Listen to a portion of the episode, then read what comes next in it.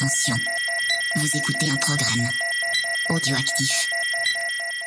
Oh, touching! Touch, yeah. Jack Miller nudging him wide as well. And the strike. Oh, contact! Oh! Miller and Mir, side to side. they Big, bash big into each other. The checkered flag is out. It's Zarco versus Martin for second, but the race winner tonight, no questions about it.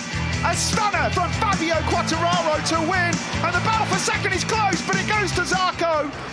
Bonjour à tous et bienvenue dans ce nouveau numéro de C'est qui en pôle qui porte le numéro 135. Au programme cette semaine, eh bien c'est la rentrée dans la compétition pour toutes les équipes de Moto 3, Moto 2 et Moto GP au circuit de Por- de Portimao au Portugal et précisément au sud du pays euh, près de Faro.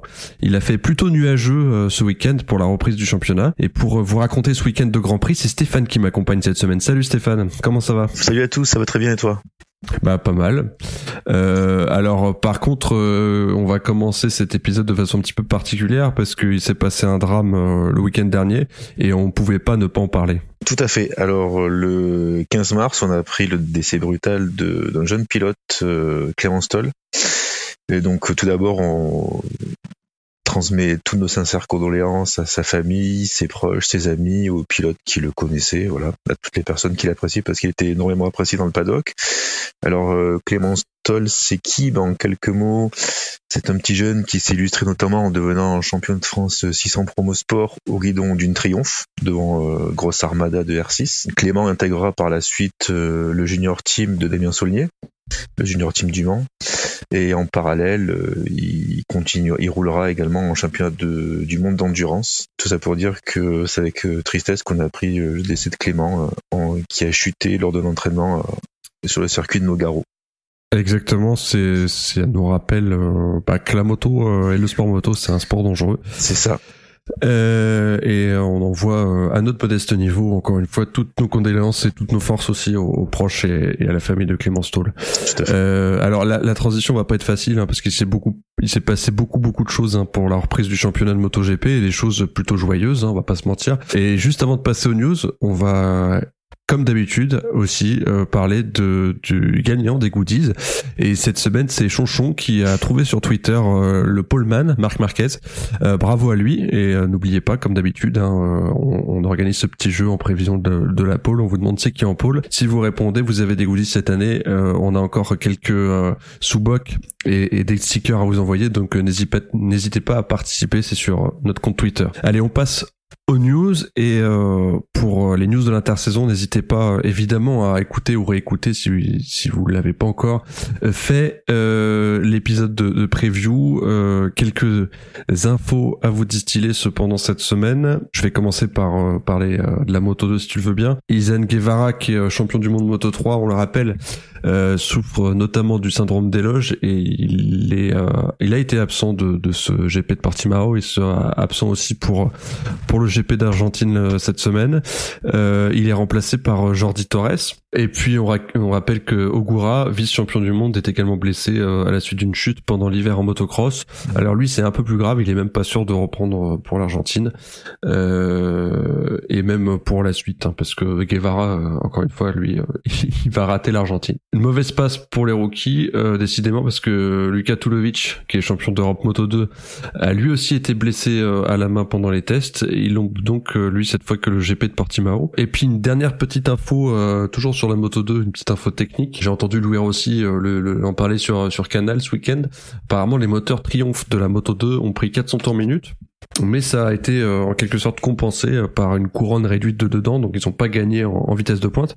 Par contre, euh, elle a gagné, elle a gagné euh, 5, euh, 4 ou 5 chevaux d'après Louis Rossi. Donc voilà, vous voulez vous donner cette petite info technique. Euh, Est-ce que t'as as un commentaire à faire, un truc euh, à dire sur euh, ces euh, news en moto 2 Bon, non, c'est dommage que euh, du coup, si tu augmentes la puissance des moteurs, tu réduises d'autres choses par d'autres choses en fait. Oui, Autant ces après, un peu plus, un peu plus puissantes, un peu plus agiles, un peu plus tout pour essayer d'avoir un peu plus de spectacle. Oui, après l'idée de, apparemment, euh, ce que disait Louis Rossi, c'est qu'il fallait pas non plus que les les motos, euh, enfin les moteurs soient soient non plus trop sollicités. Donc c'est pour ça qu'ils ont préféré rajouter euh, rajouter dedans la couronne pour pour gagner en patate, mais pas trop en vitesse de pointe. Donc Ouais. voilà, il y a après mes mes compétences techniques sont limitées. Hein, C'est mais, pareil. On laissera les. mais cette petite info Rossi, qu'on salue évidemment toutes les équipes du canal qu'on salue euh, même si on les connaît pas s'ils nous écoutent euh, bravo pour votre taf ensuite en MotoGP alors j'ai noté que pareil hein, toujours sur canal hein, euh, décidément euh, j'ai appris que Honda faisait appel à Calex pour fabriquer des châssis Ouais. alors là euh, encore une info technique mais aussi une info euh, entre guillemets people hein, parce que c'est un gros un gros morceau ça de, d'imaginer que euh, le plus gros constructeur mondial euh, fait appel à un sous-traitant pour euh, fabriquer des châssis. Calex, qui est une toute petite boîte, hein, euh, et c'est des Allemands, hein, euh, si ma mémoire est bonne, et ils sont euh, ils sont tout petits par rapport à la machine Honda.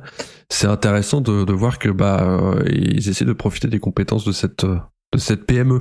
C'est ça. Après, il faut, faut voir ce qu'on entend par fabriquer le châssis. Est-ce qu'ils leur donnent tous les plans Ouais. et c'est juste eux qui le font ou est-ce qu'ils font, ils disent, enfin, ils créent, ils imaginent, Ouais. ils proposent? Ouais, malheureusement, on n'est pas dans les petits papiers euh, et dans les. Voilà. Est-ce que Canal joue sur les mots en disant euh, qu'ils, euh, Voilà, c'est une, mais c'est une bonne question. qu'est-ce qu'on attend pour par fabriquer? Qu'est-ce qu'on attend par fabriquer? On le saura peut-être la semaine prochaine. Et puis une petite dernière euh, news gossip. Ça c'est pour toi, Olivier. Comme sais que Euh, t'adores Miller le va être people. papa. Ouais, Miller va être papa. euh, voilà. Et, euh, et moi aussi du coup cette année. Donc Bon, ben, félicitations aux deux futurs papas alors. merci. Voilà. C'est peut-être un signe. hein. C'est vrai. tu devrais acheter une KTM. Ouais, ça va être un garçon en plus. hein. Bon, Bon, voilà. pas que les filles fassent pas de moto, mais peut-être moyen d'en faire quelque chose. Plus que son père en tout cas.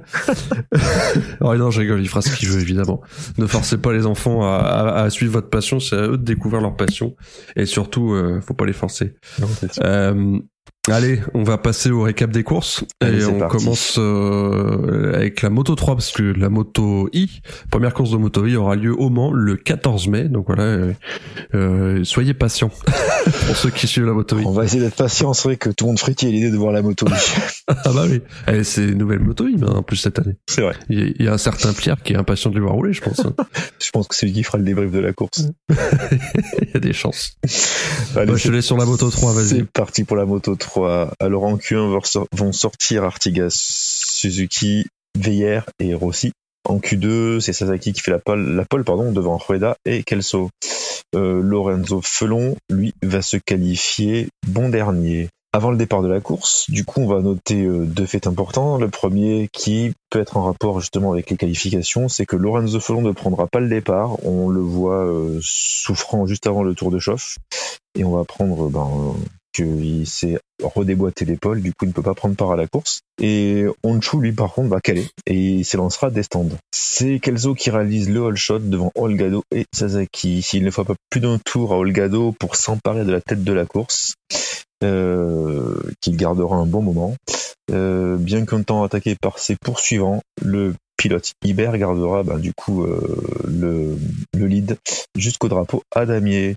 Et comme souvent en Moto 3, il faut attendre le dernier tour pour connaître les prétendants au podium.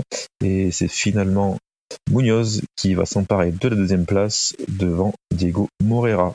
Euh, J'ai noté De Denis Sonchou qui finira par une belle euh, dixième place. Très bien. Et bah du coup le classement, bah c'est facile, hein, vu que c'est la première course.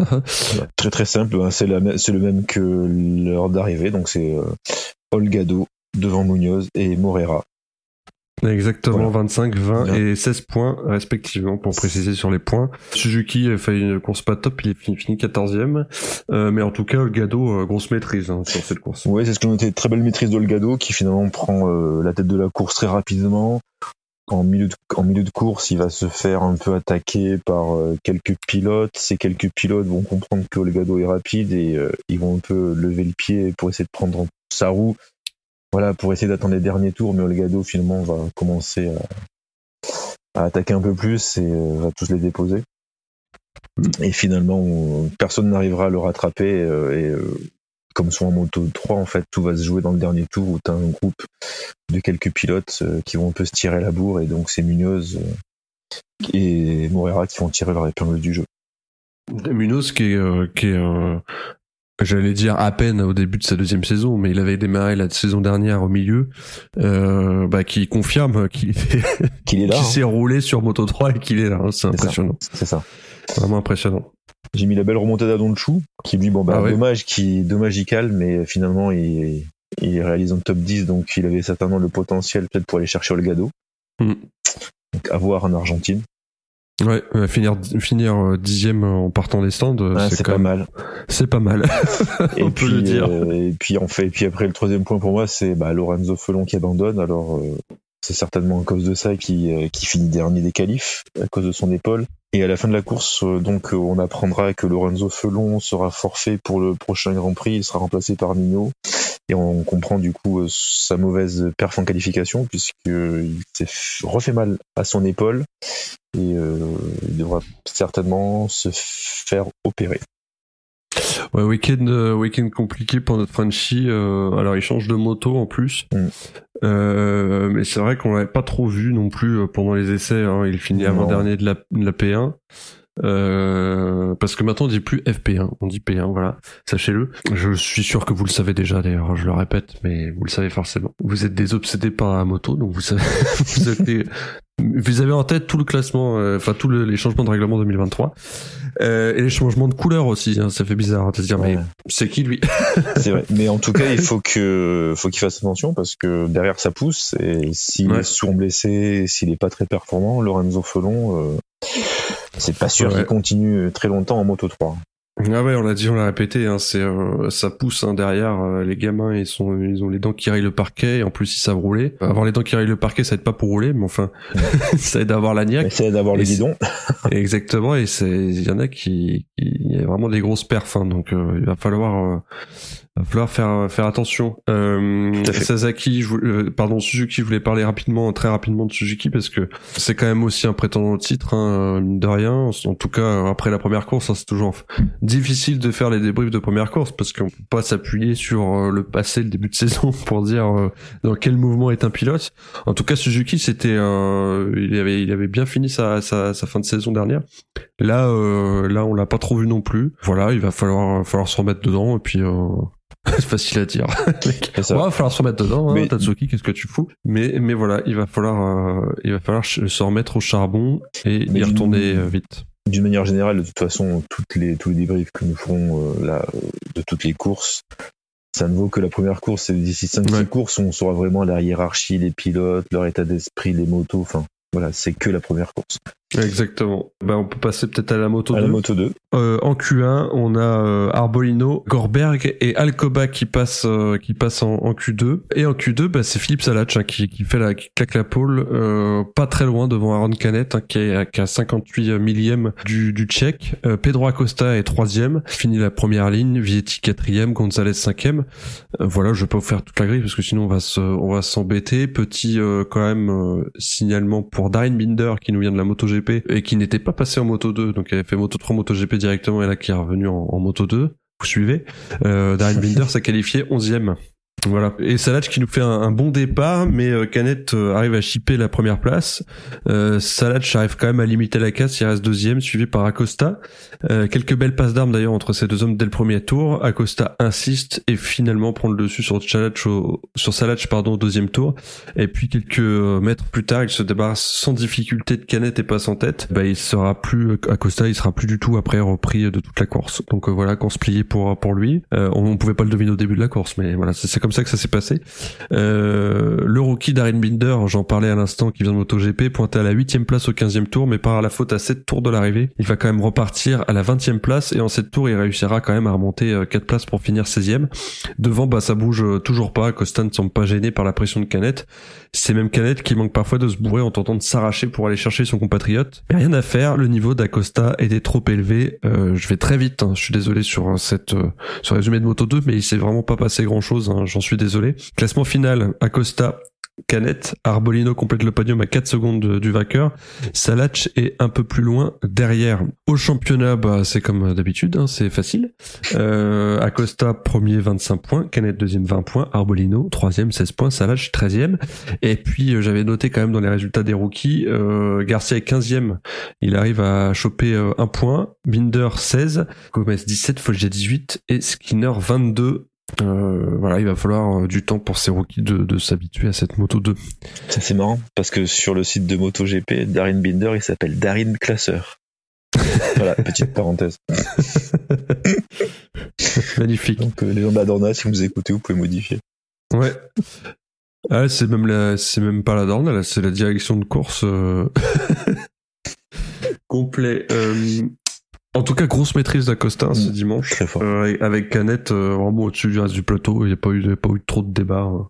Non. Il n'y a pas eu de match, j'allais dire. Mais en fait, Acosta, il est fort. Hein. C'est Ouais. deuxième saison, déjà, une, dé- bah, déjà vainqueur de la première course. Hmm. Je pense que s'il continue comme ça, il a des chances de le retrouver l'année prochaine en MotoGP. Ah, puis il dégage une sérénité en roulant qui est, Mm. euh, qui est assez, pas outrageante, mais indécente, ouais. Enfin, voilà. et- derrière, t'as Canet qui suit, qui s'excite comme un dingue, et t'as Acosta qui, euh, qui, voilà, comme tu dis, qui est très jeune, Mm. et qui maîtrise de bout en bout, euh, de bout en bout sa course, c'est quand même euh, assez remarquable. C'est ça. Et puis côté euh, rookie, bah pas d'exploit, j'en parlais, euh, Darren Binder, euh, c'est quand même bien accroché pendant plusieurs tours, mais encore une fois, il va falloir qu'il euh, qu'il prenne toute la mesure de cette moto 2, et voilà, on verra encore une fois, hein, c'est c'est c'est chiant hein, de faire le premier, le premier Oui. GP de la saison, parce que on peut pas dire... Euh, dire. S'il faut Bon, bah, Skinner, il est courses 22, après. il est nul. Ouais. voilà. Alors que peut-être que la semaine prochaine, il sera, il sera premier ou dans le top 10. Donc voilà. Et Laos, euh, qui était aussi un prétendant titre en moins pendant une bonne partie de la saison, bah, premier tour, il finit euh, finalement septième. Mm. Pas complètement déconnant si cette remontée, on sent l'expérience euh, qui, qui, qui parle hein, pour, euh, pour Ouais, ce vieux, ce vieil anglais, j'allais dire. Mais finalement, ce vieux briscard, eh ben, il est quand même Mm. derrière le jeune Acosta. oui. Et tout le monde est derrière Acosta sur Ouais. cette course. Mais bon, quand tu Et- parles moto de Moto 2, tu, tu penses forcément là. C'est la personne que tu as toujours connue. Ouais, on était même pas né qu'il était était déjà déjà là. Alors c'est moche. Bon bah voilà, je suis désolé, on a, on a vite hein, fait le tour hein, de MotoGP, euh, enfin de Moto 3 et Moto Moto 2. Mais, euh, Bon, après, c'est euh, passé non plus en Moto 3, donc on allait pas. pas passé grand chose. Non, Hein, Pour une fois, euh, et puis on va pas tirer euh, tirer autant juste pour le délire. non. Donc on va passer au MotoGP et je là, te il laisse beaucoup, là, il s'est vraiment passé beaucoup de choses et je vais essayer de rien oublier, donc n'hésite pas à me reprendre. Exactement. Ouais. Donc vas-y. Alors déjà, avant les qualifs, en FP2, il y a une grosse chute de Paul Espargaro qui va être forfait pour le week-end. Alors là, tu m'arrêtes, mais je crois qu'il s'est cassé la mâchoire et une... déplacé une vertèbre. Ouais, fracture de vertèbre, il me semble. Ouais. Euh, alors on a commencé par euh, l'épisode par euh, parler du décès de Clément Stoll, mais euh, si euh, il y avait pas eu ce décès de Clément Stoll, on aurait évidemment aussi parlé de Paul Espargaro parce qu'on aime bien le le taquiner Paul, hein, mais mais là il a vraiment pris cher et Ouais. on lui souhaite évidemment un prompt rétablissement. Avant de parler de qualification, donc c'est la première Ouais. fois où est lancée la course sprint. Donc une course sprint, c'est quoi? C'est une course qui fait euh, la moitié euh, de la distance de la, de la grande course et Mhm. la moitié des points sont attribués. Pour euh, déterminer le départ de la course sprint, eh ben, il y a toujours la, la Q1 et la Q2 et la Q1 et la Q2 vont aussi déterminer l'heure de départ de la grande course. Mhm. Jusque là, tout le monde nous suit. Ouais. Ça veut dire qu'il faut pas se louper au calife. C'est ça, comme d'hab. Donc en Q1, c'est Marquez et Oliveira qui vont passer. Et en Q2, bah, Marc Marquez, s'adjuge la pole devant Bagnaia et le Martinator. Zarco réalise le dixième temps devant Fabio, qui lui partira de la onzième place. Oui, je, euh, je- je te coupe juste deux, deux- deux secondes pour parler de cette Q1 qui était complètement folle. Je pense la plus belle Q1 depuis très longtemps, où euh, il y avait du record du tour. euh, Marquez a claqué le record du tour euh, à son à sa première sortie de Q1 et il avait juste après se poser boire un café, fumer une clope pour attendre que ses petits camarades suivaient après. Alex Marquez, le petit frère, il était pas très loin de, de se qualifier aussi, mais mais grosse qualif, grosse Q1 d'Olivera qui a réussi à choper la deuxième place, mais la première a été pliée euh, dès le début dans cette Q1, c'était assez fou. C'est vrai. Alors moi j'aurais te dire que Marc Marquez a dû s'asseoir et boire beaucoup de Red Bull, Oui. vu ce qu'il fait par la suite. Exactement. Alors du coup, la course sprint du samedi. Alors, euh, cette course va être marquée par autant de chutes que de dépassements, c'est-à-dire le spectacle sur la piste. Au terme d'une course acharnée, ben, c'est Pecco qui va l'emporter devant euh, Martin et Marc Marquez. Euh, Zarco pointe le guidon de sa Pramac à la huitième place. Euh, quant à Fabio, ben, il ne fera pas mieux que P10 en raison d'un contact en début de course euh, qui le place euh, bon dernier et s'en suivra ensuite pour lui une belle remontée donc euh, jusqu'à ce top 10. On va noter beaucoup de chutes et dont une qui va contraindre Bastianini à, être out pour le pour la suite du week-end. Ouais, et un, ben, week-end qui démarre euh, démarre pas trop bien, enfin qui démarre pas trop bien. Mais euh, Johan Mir, il était euh, très en forme sur les essais et euh, là il chute. euh, il a même pas fini le premier tour de cette course sprint, ce qui est évidemment même pas dans de bonnes conditions psychologiquement pour la suite du week-end. Et c'est dommage hein, parce que vraiment euh, le voir rouler Johan Mir sur sur cette Honda, c'était complètement fou. Hein. Il avait l'impression d'être, pour reprendre l'expression d'un copain avec qui j'en parlais. On a l'impression d'être qu'il était sur un torrent enragé, qu'il essayait de maîtriser son torrent enragé qui est la Honda, et il était vraiment dingue à voir. Euh, là, sur cette sprint, malheureusement, ça s'est mal fini. C'est sûr que, bon, on en reparlera après, mais sur cette course sprint, on sentait que c'était le début de la saison, la nouveauté, on sentait que pilotes étaient assez, euh, je sais pas, excités, nerveux à l'idée de, de, de, bah, de reprendre la bagarre. Et c'est sûr Ouais. qu'on a vu euh, beaucoup de dépassements limites, euh, beaucoup de chutes, beaucoup de temps de porte par-ci par-là, beaucoup de touchettes. Donc, euh, voilà. Il y a- disons que cette course n'a pas fait l'unanimité au sein de, des pilotes. Ouais, et euh, Bezeki qui, euh, je vais te faire la transition, Bezeki qui euh, qui euh, a chuté au dixième tour de cette course sprint, bah, il s'est pas mal rattrapé pour la course hein, du dimanche. C'est ça. Tout à fait. Du coup, tu spoil un peu. Alors, euh, donc, on passe pour la course du dimanche. Donc, euh, bah, la position de la grille de départ est définie euh, par les qualifications du samedi. Et donc, c'est le régional de l'étape, Oliveira, qui va réaliser le all shot. Euh, le départ est chaotique, puisque euh, le Chobouillon Marquez va s'illustrer une première fois en allant en contact avec Oliveira et Martin, mais sans incidence sur la course. Derrière, bah, Johan Zarco va prendre un très bon envol, puisqu'il va garder, euh, puisqu'il va se placer euh, aux alentours de la huitième place. Lui qui euh, avait plutôt tendance à démarrer à la dixième place et se et se retrouver vingtième au, au bout du premier virage. Euh. Par contre, c'est pas le cas de Fabio Quartaro qui lui, par contre, va se retrouver englué euh, dans le ventre mou du peloton aux alentours de la 16e place. Mais bon, on va revenir à la tête de la course, ce qui nous intéresse le plus, c'est qu'après trois tours de course, bah, le premier gros coup de théâtre, euh, le premier gros coup de théâtre va, va arriver, puisque Marquez va doubler de façon très trop optimiste euh, Martin et le pilote Honda qui est en survitesse eh ben, à l'entrée du virage vient harponner de façon très très violente euh, Miguel Oliveira donc euh, les deux pilotes sont à terre et on apprendra par la suite que euh, Marc Marquez doit se faire opérer de la main et on a appris il y a quelques minutes qu'Oliveira sera forfait pour la course en Argentine. Fermer les parenthèses. Martin, quant à lui, bah, va rester sur ses deux roues, mais euh, se placera à la 11e place. Et il n'a fallu pas tant euh, à Pecco Bagnaia ben, pour s'emparer de la tête de la course. Euh, derrière lui, Vignales va profiter de cet accident euh, pour se caler euh, P2 devant Miller, Bezeki et Binder.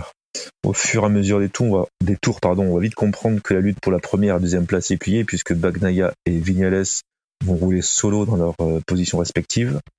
Et il faudra attendre le dernier tour pour voir un Johan Zarco des grands jours réussir plusieurs très très beaux dépassements pour euh, terminer à la quatrième place, à plus de 5 secondes du troisième, Bezeki, qui va compléter ce podium.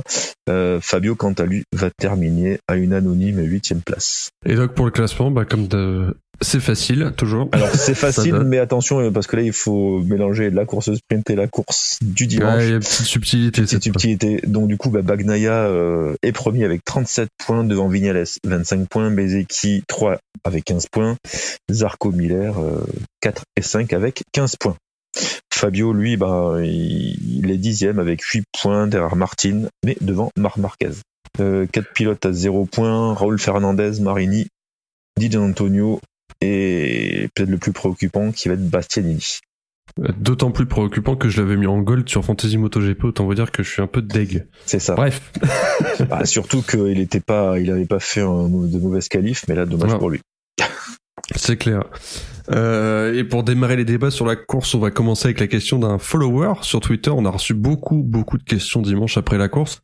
Évidemment, vous avez été nombreux à aborder le sujet de la sanction de Marquez, mais ça, on va en parler un petit peu plus tard.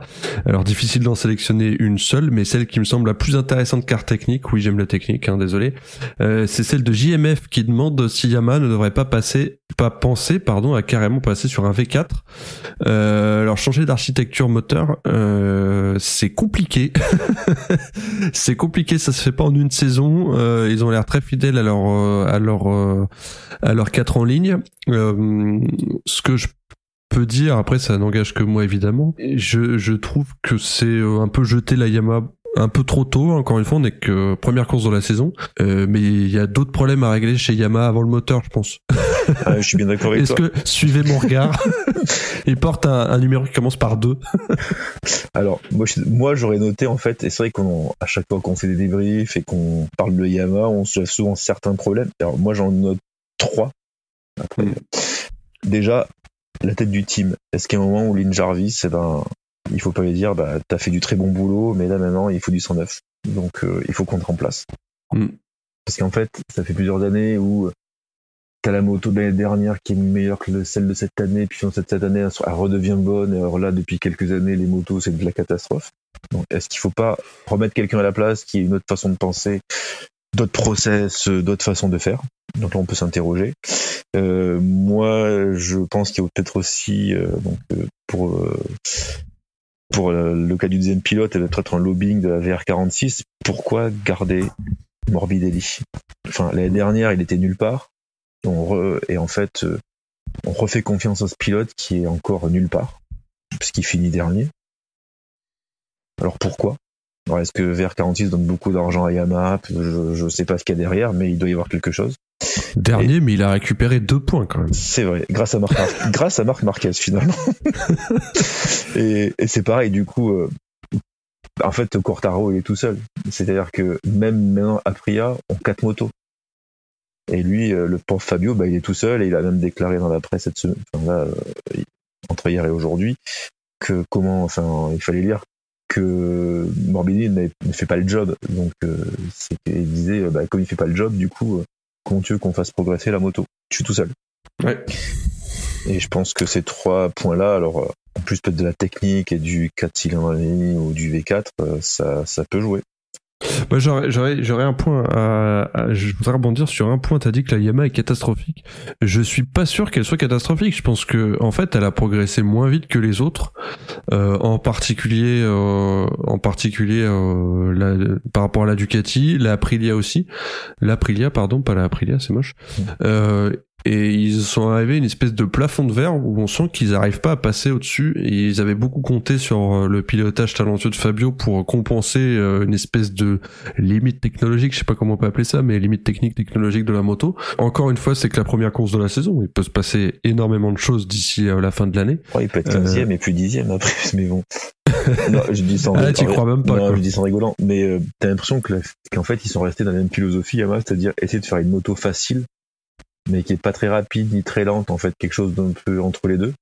Et euh, alors, t'as l'impression que comparé à d'autres teams, ils prennent, t'as l'impression qu'ils prennent pas de risques. Alors, je suis pas dans l'écurie, peut-être qu'ils prennent beaucoup de risques techniques.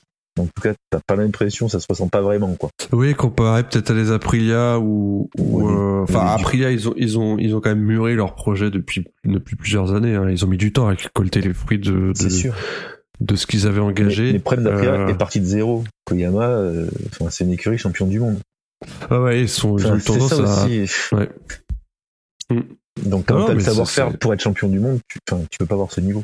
Euh, bah voilà, du coup on parlait de Morbidelli euh, au score 06, il nous Micha aussi qui nous demande si euh, euh, Morbidelli peut encore tenir longtemps chez Yamaha et surtout qui pourrait le remplacer. D'abord sur la première question, même si tu l'as abordé très rapidement tout à l'heure, mais est-ce que Morbi peut et où doit rester dans la team?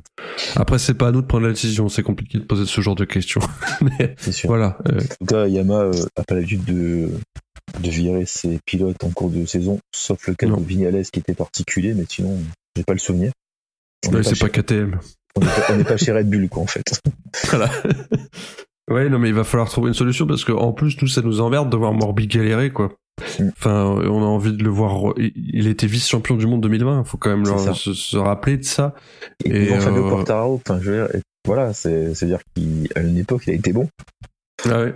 Que se passe-t-il? Non, mais c'est, euh, et encore une fois, c'est facile à dire derrière un micro, mais finir à 27 secondes de la tête sur la première course, euh, C'est beaucoup, hein. c'est, alors c'est finir sur ses roues, certain, mais c'est quand même beaucoup, beaucoup. hein. Mm.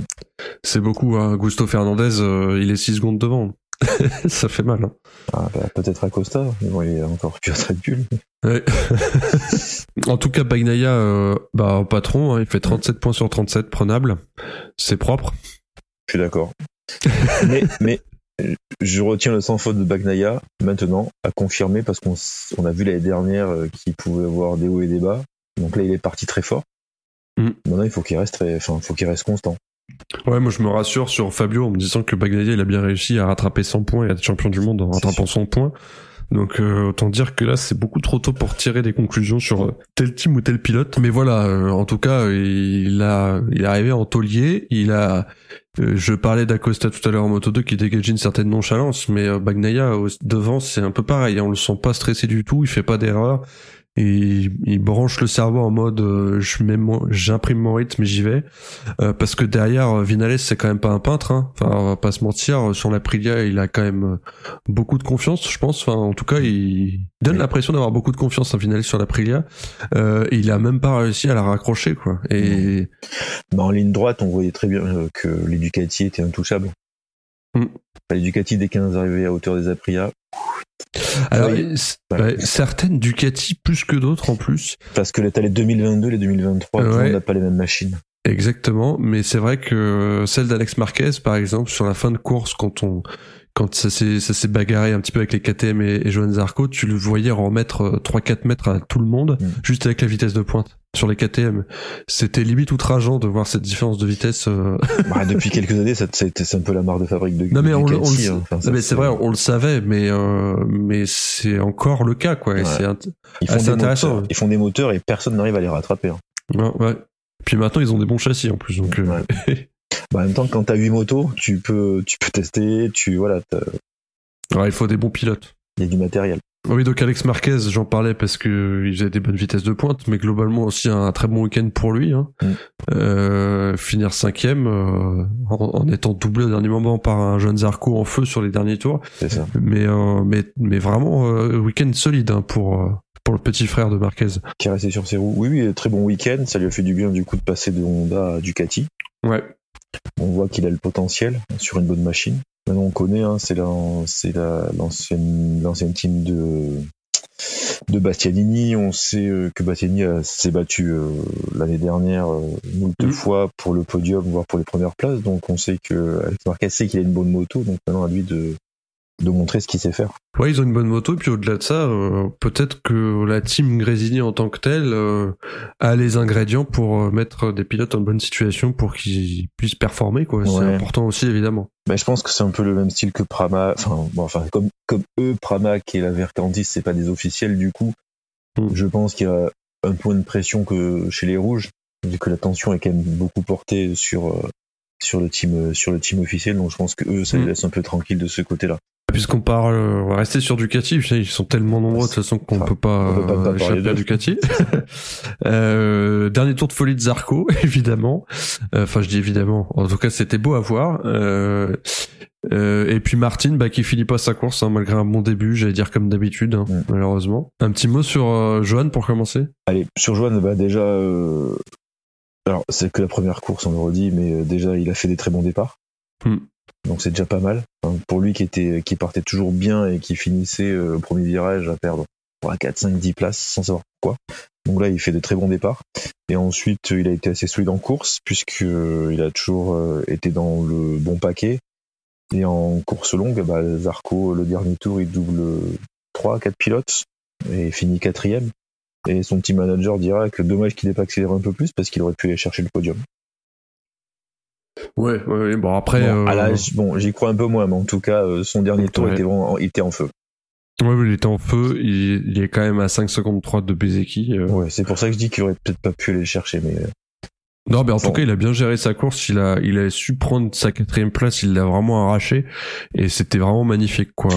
Bah, il a bien géré sa course. Il a dû bien gérer ses pneus aussi. Et c'est vrai que mm. sur le dernier tour, il n'y avait pas photo. Non, c'est clair. Les KTM, ouais. Moto du dimanche. Alors moi je dis euh, les loustiques parce que KTM euh, en essai privé, euh, ils étaient nulle part, ils étaient derniers. On disait c'est quoi cette moto? Et ben là en course sprint, on a quand même vu Miller qui a mené la course sur un ou deux tours. Et on se dit ah oui quand même. Et ben, le dimanche, Binder et Miller étaient là puisqu'ils finissent, ils finissent top 6, donc bravo à eux. Miller, euh, alors Binder, on le sait que c'est un pilote du dimanche, hein, dans le bon mhm. sens du terme. euh, Miller, euh, en tout cas, il est, il a pris ses marques hein, déjà. Enfin, euh, finir, finir septième sur la course du dimanche sur une moto que tu connais pas sur la première course de la saison, c'est quand même pas déconnant. Non, c'est clair. finalement, il a, pff, je dis pas qu'il a eu raison, mais en tout cas, pour l'instant, euh, c'est, bah, c'est, c'est tout bénéf pour lui, quoi. La stat qui sert à rien, mais Jack Miller, c'est le deuxième de ceux qui ont changé de moto. Parce que Alex Marquez est cinquième, il est passé, euh, il est passé chez euh, Ducati. Et euh, Miller est passé chez Red Bull et, et, et KTM, et voilà, il est septième. Donc, un, assez bon, très bon même résultat. Mhm. Rins, pour le coup, lui, ça lui a pas trop réussi pour l'instant. Mais top 10, c'est pas, pas déconnant non plus. Non, c'est sûr. Et moi, quand même, je veux noter quelque chose, c'est euh, chez les Aprilia. Ouais. Bah, quand même, Alex, Espar euh, Alex Espargaro, enfin, il connaît le team depuis très longtemps, bah, sur cette course. Donc, il s'est devancé par Vignales. Mais quand même, on peut penser que si Oliveira s'était pas fait taper par Marquez, il aurait peut-être fini devant euh, les deux pilotes officiels. Mm. Lui qui, euh, qui connaissait pas la moto. C'est vrai. Donc, euh, voilà. Oui, oui. attention. Oui, oui, n'oubli- nou- n'oublions pas, euh, n'oublions pas Oliveira effectivement parce qu'il se fait tam- tamponner par Marquez, mais il avait un très grand rythme. hein, il est passé aussi en tête de la course sur le début. Mhm. Euh, bon, il est chez lui. Après, c'est vrai qu'il a toujours performé à Portimao, mais euh, Mais bon, sans, sans aller plus loin dans la caricature, euh, euh, oui, il était, euh, il était en forme. Et c'est dommage que ça se finisse comme ça parce qu'il avait un coup à jouer. Euh, Oliveira, il va falloir le suivre de très près lui aussi, évidemment. c'est ça. Bon, on peut pas dire, on verra la prochaine fois puisqu'il est out, mais euh, Ouais. à, vo- à voir pour les, pour, pour les prochaines courses en tout cas. Et avant de passer au French Superbike, bah, on va pas, euh, on va pas y couper. Hein. On Bah, peut pas évidemment Les pas aborder Olivier. les polémiques, les polémiques. Hashtag polémique, hashtag c'est qui en pôle, n'oubliez pas. C'est ça. Euh, bon, sur la course sprint, euh, on revient dessus. Je pense qu'on en a suffisamment parlé, non? Bah alors euh, oui, la polémique. Alors déjà, c'est pour ou contre la course sprint. Donc course sprint, pardon. Donc t'as certains pilotes qui sont fondamentalement contre et d'autres qui se disent oui, à voir, euh, c'est pas mal. Alors après, euh, il y a eu beaucoup de chutes certes, mais euh, pas plus que sur certaines courses longues. Et c'est pareil. Bon, bah, c'était la première course. Ouais. On sentait un peu, voilà, que les, que les pilotes, voilà, ils voulaient en découdre, ils voulaient monter sur leur machine. Donc C'est clair. pareil, attendons de voir un peu ce que ce que ça donne sur les prochaines courses. Oui, parce que on, là, c'était comme tu le disais, l'euphorie. Peut-être que dans deux trois courses, ils vont commencer à gérer aussi les points de la course sprint, hein, parce que euh, choper euh, choper euh, quatre ou cinq points euh, sur une course, euh, c'est toujours ça de prix. C'est ça. Et euh, voilà, il va peut-être être un petit peu moins euh, un petit peu moins dératé sur sur les courses suivantes, on verra. Mais en tout cas, c'était chouette. euh, enfin, vraiment, il n'y avait pas de cadeau, il n'y avait pas de calcul sur cette première course sprint, et c'est ça qui était euh, chouette à regarder en tout cas. Bah, disons que De- tu- La Dorna l'avait fait pour le spectacle, hein, donc euh, Bah, c'est pareil en fait parce que tout le monde, tout le monde dit ah, le samedi, euh, bon, tu vas sur les circuits. Ok, t'as les qualifs, mais bon, finalement, c'est, tu vois juste des motos tourner les unes derrière les autres. Bon, c'est un peu le Ouais. train-train. Là, tu dis, bah, je viens le samedi, j'ai les qualifs et j'ai une vraie course. Donc, je vois quand même les, les 20 pilotes se bagarrer. Donc, il y moment, si tu veux faire venir des gens samedi, tu veux faire un peu de spectacle, tu vois, un peu plus promouvoir la moto, ben, je trouve que c'est une moi, pour moi, en tout cas, je trouve que c'est une bonne idée. Ouais, à voir sur le long terme parce qu'on avait déjà parlé aussi euh, sur les sur les previews de la de la saison, mais euh, ça va être fatigant aussi pour les pilotes hein, toutes ces courses, surtout que le calendrier est quand même assez fourni. C'est sûr. Donc on va voir euh, on va voir ce que ça donne à long terme, mais en tout cas sur le sur le très court terme là, euh, moi je, je enfin perso je me suis régalé hein, sur les deux courses. On va voir. Et c'est vrai que le circuit de Portimao il est chouette, hein, Ouais, on va pas bon. se mentir. mais moi aussi, je me suis régalé, mais après, bon, je, je suis pas pilote, hein, là, pour le coup, je, je, je vais mettre des pincettes à ce que je dis, mais euh, c'est entre parenthèses que 10 tours. Donc, tu vois, on leur demande pas de faire euh, 3 heures de course non plus, quoi. Ouais. Heureusement. Non, non, mais bon, voilà. Dire dans d'autres catégories, ok, il y a moins de courses dans l'année, mais ils, ils le font bien, faire une course le samedi, un sprint le dimanche matin, la course de l'après-midi le dimanche. Faire des super pôles, bon, c'est, et puis, et puis ils survivent. Ouais. C'est clair. Alors l'autre point polémique, et c'est sans doute le point d'orgue de, des polémiques du week-end, c'est Ah oui. sur euh, Marc Marquez, l'accrochage, la sanction. Alors on rappelle, euh, il a pris euh, deux longues laps de sanctions pour euh, conduite irresponsable, euh, pilotage irresponsable, euh, en Argentine. Qu'il devrait qu'il devrait faire et c'est spécifié hein. on l'a posté sur Twitter le, la, la, notification de sanction euh, qui est spécifiée pour le GP d'Argentine donc le week-end prochain. Euh, le truc c'est que Marquez il s'est blessé et euh, il ira pas euh, il pourra pas courir euh, ce week-end. Il y a plusieurs teams hein, dans, ce, dans cette affaire. Il y a il y a, il y a la team on va la passer rapidement parce qu'ils sont pas intéressants. Juste Marquez bashing c'est un con faut qu'il arrête et tout. Ça c'est pas très intéressant je trouve euh... c'est pas cette ça. Surtout que, enfin, je veux dire, des accidents, il y en a, il y en aura toujours. Hein. Enfin, on va pas commencer à dire aux pilotes de pas se doubler, et de pas suivre et pas de prendre de risque sur les freinages parce que sinon on va se faire chier. Euh, et puis eux, ils ont envie de rouler aussi, donc euh, ils ont un peu leur, ils ont leur, leur libre arbitre. Euh, il y a la team du la sanction, elle est annulée parce qu'il courra pas et et c'est il est plus favorisé de pas courir que d'avoir une sanction. Ça, j'en suis pas sûr parce que pas courir et laisser échapper plusieurs plusieurs plusieurs points, plusieurs gros points, parce qu'encore une fois, il y a deux courses. donc euh, il y a 37 points à prendre hein, sur euh, week-end. Ah ouais, donc je pense qu'il aurait préféré courir je pense pas que ça soit de la, de la flamme, hein, parce qu'on a vu passer euh, des messages qui disaient oui, c'est de la com, en fait, il est pas blessé, fait exprès. Euh, je pense que, enfin, j'ose espérer que même à ces niveaux-là, on fait pas exprès de se blesser, hein, parce que se blesser, c'est euh, c'est le pire, la pire chose qui peut arriver à un sportif de haut niveau. Et Alors, et je pense que Marquez, je pense qu'il a assez chier avec ses blessures, et Absolument. je pense pas que ça il dit oh, tiens je vais me casser le poignet comme ça, comme ça je vais éviter de longues laps. non c'est clair, ça n'a aucun sens. Enfin, on connaît, on, connaît son état d'esprit, on sait que ce mec-là, il est là juste pour faire des courses, ça n'intéresse pas le reste. Mm. Donc, je pense pas qu'il fasse exprès de louper l'Argentine juste pour, euh, juste pour le fun. Non, c'est clair. C'est certainement pas non plus pour, euh, pour son bilan carbone. Non, c'est sûr. Il s'en fout aussi, je crois un peu. Blague à part, euh, il y, a, y, a, encore une autre team, et je pense que c'est la plus intéressante, qui remet en question la sanction, euh, qui spécifiait justement que la sanction devait être faite au GP d'Argentine, alors qu'elle aurait pu juste spécifier la prochaine course auquel le pilote participe, auquel le pilote est engagé. là, c'est c'est un peu spécial, donc ça laisse un un goût bizarre. Hein. Euh. Ceci est un message de la part du monteur. La direction de course a finalement décidé de modifier sa décision concernant la sanction et donc les deux long laps attribués à Marc Marquez seront effectués lors de sa prochaine course. On poursuit l'épisode. Fabio, il avait pris deux, de longues laps de sanctions à Assen, on s'en souvient. Il avait forcé un peu pour doubler euh, Alex Alex Espargaro, mais au final Alex Espargaro était reparti. Euh, il n'y a pas eu de il y a pas eu de grosse casse. Enfin voilà, il a pas euh, c'était musclé. Il a pris deux longues laps. Là. il a fait deux erreurs de suite sur le même deux tours de suite sur le même virage euh, voilà, ça pose plus de questions. Quoi. Alors après, alors j'ai essayé de reprendre un peu dans l'ordre. Déjà, Marquez, ok, il a fait une grosse faute, il a fait une grosse connerie, mais alors pour tous les gens qui regardent le MotoGP, combien de grosses conneries de cette sorte-là on, en a, vu des, dizaines, on va pas toutes les redire, mais on en a vu plein.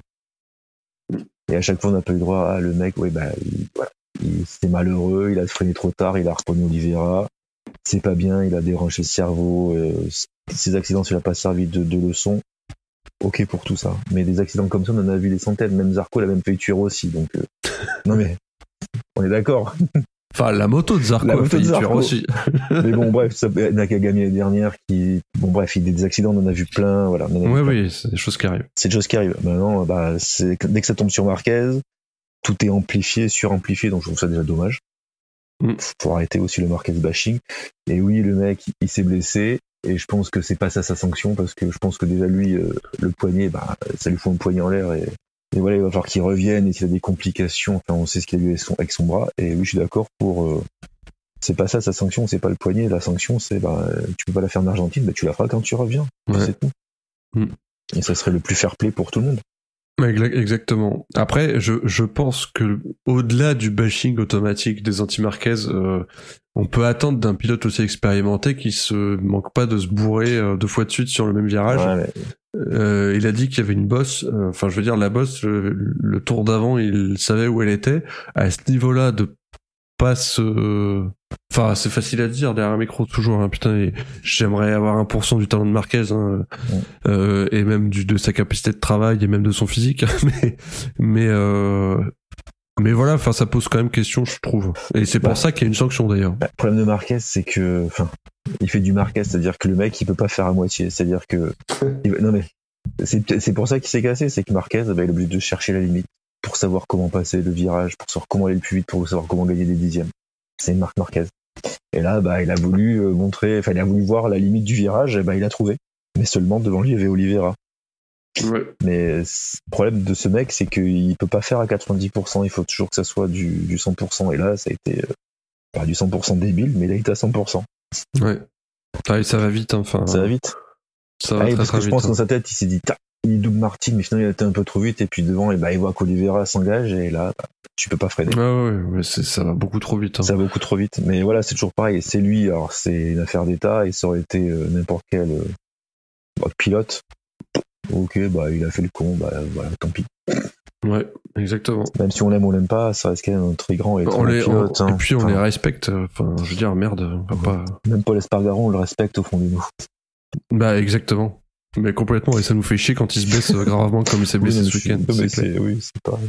Non, non, mais oui. Donc euh, voilà, donc euh, bah moi je pense que Marquez, euh, demain, il devrait revoir un peu quand même les, les tableaux des sanctions parce que ça mérite pas d'être disqualifié pour les prochaines courses parce qu'il y en a qui ont fait autant que lui et qui ont jamais été disqualifiés. Par contre, ça mérite que lors- lorsqu'il reviendra, il devra faire ses longues laps.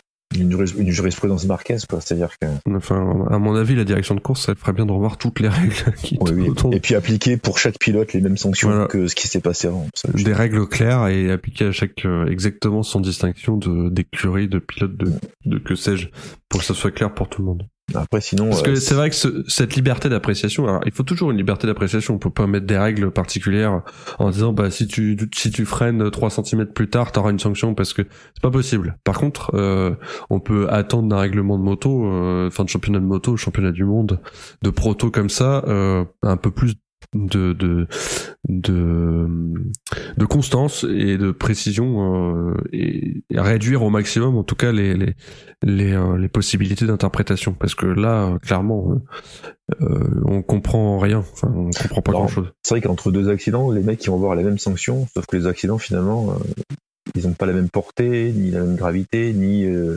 le même déclencheur. Mm. Tu vois, entre Cortaro qui va amener Spargaro et la Marc Marquez,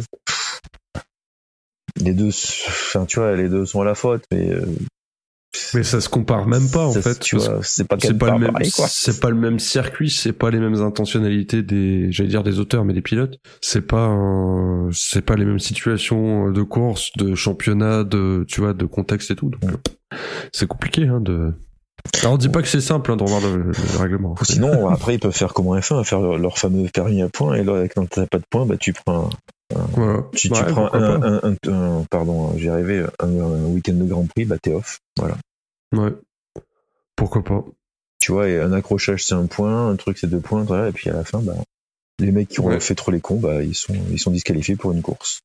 Ouais, bah ouais, voilà, ce serait, ce serait pas déconnant de faire un système comme ça, effectivement. Mm. Euh, bah, ce sera le mot de la fin sur cette euh, partie, en tout cas sur ce MotoGP. Euh, on va quand même parler euh, du French Superbike qui a couru au Mans ce week-end aussi. C'était Euh, la reprise du FSBK, tout à fait, au moins. Ouais. Leur prochain rendez-vous dans un mois à Nogaro et pour l'heure en Sport 600.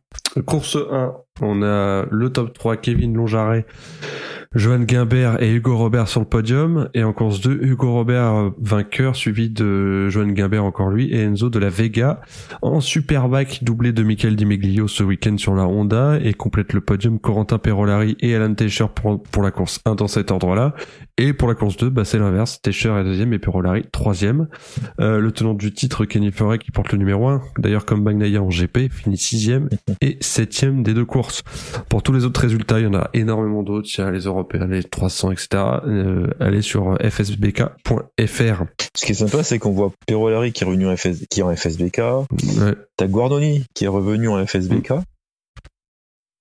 qui était euh, qui était avant en, en stock sur le en, en mondial, qui a fait Mm. de l'endurance, donc c'est pas mal, ça relève un peu le niveau. Là, c'est clair. Là, tu vois euh, Perron Larry, euh, t'es pas au top, euh, et là, tu le vois arriver et faire euh, faire deux podiums direct. Alors, je, je- non, je, je te rejoins pas sur ce que t'as dit. non, non, non, mais je non, rigole. non, non, en fait, c'était un, c'était un bon pilote de, de mondial en 600, mais pff, disons qu'il y avait la, il souffrait un peu de la comparaison avec Jules Cluzel. Ouais, euh, ouais. Après, euh, enfin, pour le défendre, euh, enfin, il était pas ridicule, hein, il faisait toujours, Ah non, il était, non, il était mais- toujours dans le top 8, Perrolar, il était quand même assez régulier, hein. Ouais, c'est vrai. mais il a manqué le petit truc pour euh, le petit déclencheur Pour gagner une course, et, ouais. pour gagner une Et- course, ouais, ouais, ouais. Mais moi, je trouvais qu'il était, était, était pas mal, mais bon, dommage. euh, Je pense que euh, GMT 94 attendait un peu autre chose, euh, attendait quelqu'un qui challenge un peu Jules Cluzel. Et, Ouais, ils avaient d'autres ambitions, effectivement. Ouais. Mais ceci étant, euh, tous les gens qui sont passés après Perrolar, ils ont pas fait mieux. Non, c'est vrai. Tu vois, Caricasulo, il est pas resté plus de trois courses. Hum, c'est vrai. Euh, voilà, et tous ceux qui ont suivi à part de Bise, même qui étaient chat noir, ils ont pas fait, ils ont, ils ont guère plus mieux brillé que, que Perrault Larry, donc, donc finalement, il était, il avait sa place. C'est vrai. J'étais un petit peu injuste avec Perro Larry, mais Ouais. je m'en remets pas du fait qu'il m'ait doublé à Carole. C'est pour ça, tu es jaloux. Ah ouais, ouais, moi j'étais en PLS et tout. Je dis, oh, c'était ma première journée à Carole. Hein. euh, Je sais pas si je vous l'ai déjà raconté, mais euh, première journée à Carole, j'étais avec la Sprint euh, 1050, avec la, la, la Sprint GT. Donc euh, gros bébé, hein, baleine hein, globalement, et euh, donc euh, gras mouillé. Donc euh, tu, tu te chies dessus, hein, t'as pas envie de te planter ta meule parce que c'est ta meule que tu, tu utilises tous les jours. Et c'était juste avant golf, je crois, euh, l'avant-dernier virage de, de, de Carole. Moi j'arrive, je suis à au- avant le troisième plot, je commence à freiner en me disant putain, il y a, y, a, y, a y a un virage là-bas, euh, voilà. Et euh, je freine. Et qui je vois passer à fond de balle, euh, bah Perro Larry qui avait mis son cuir et qui avait pris la la, la moto de, de Guyot, je sais plus ce qu'il avait, euh, ça m'échappe, MT-01. Euh, trail, enfin le trail quoi, enfin je sais plus ce que c'est comme euh, nom, MT, je crois que c'est MT10. Et, et je, donc il me double à, je sais pas, il était à 190-200 quoi. Moi j'étais déjà en train de freiner je lui dis non mais, je me dis non mais il sait qu'il y a un virage là-bas. Qu'est-ce qu'il fait? Et en fait, euh, bah oui, il est freiné à la dernière quille lui, sur une moto de route. Il balance tout, il repart et toi tu sors tranquillement du virage et tu le vois plus. Voilà. Donc voilà, c'était. La différence entre nous et les pilotes.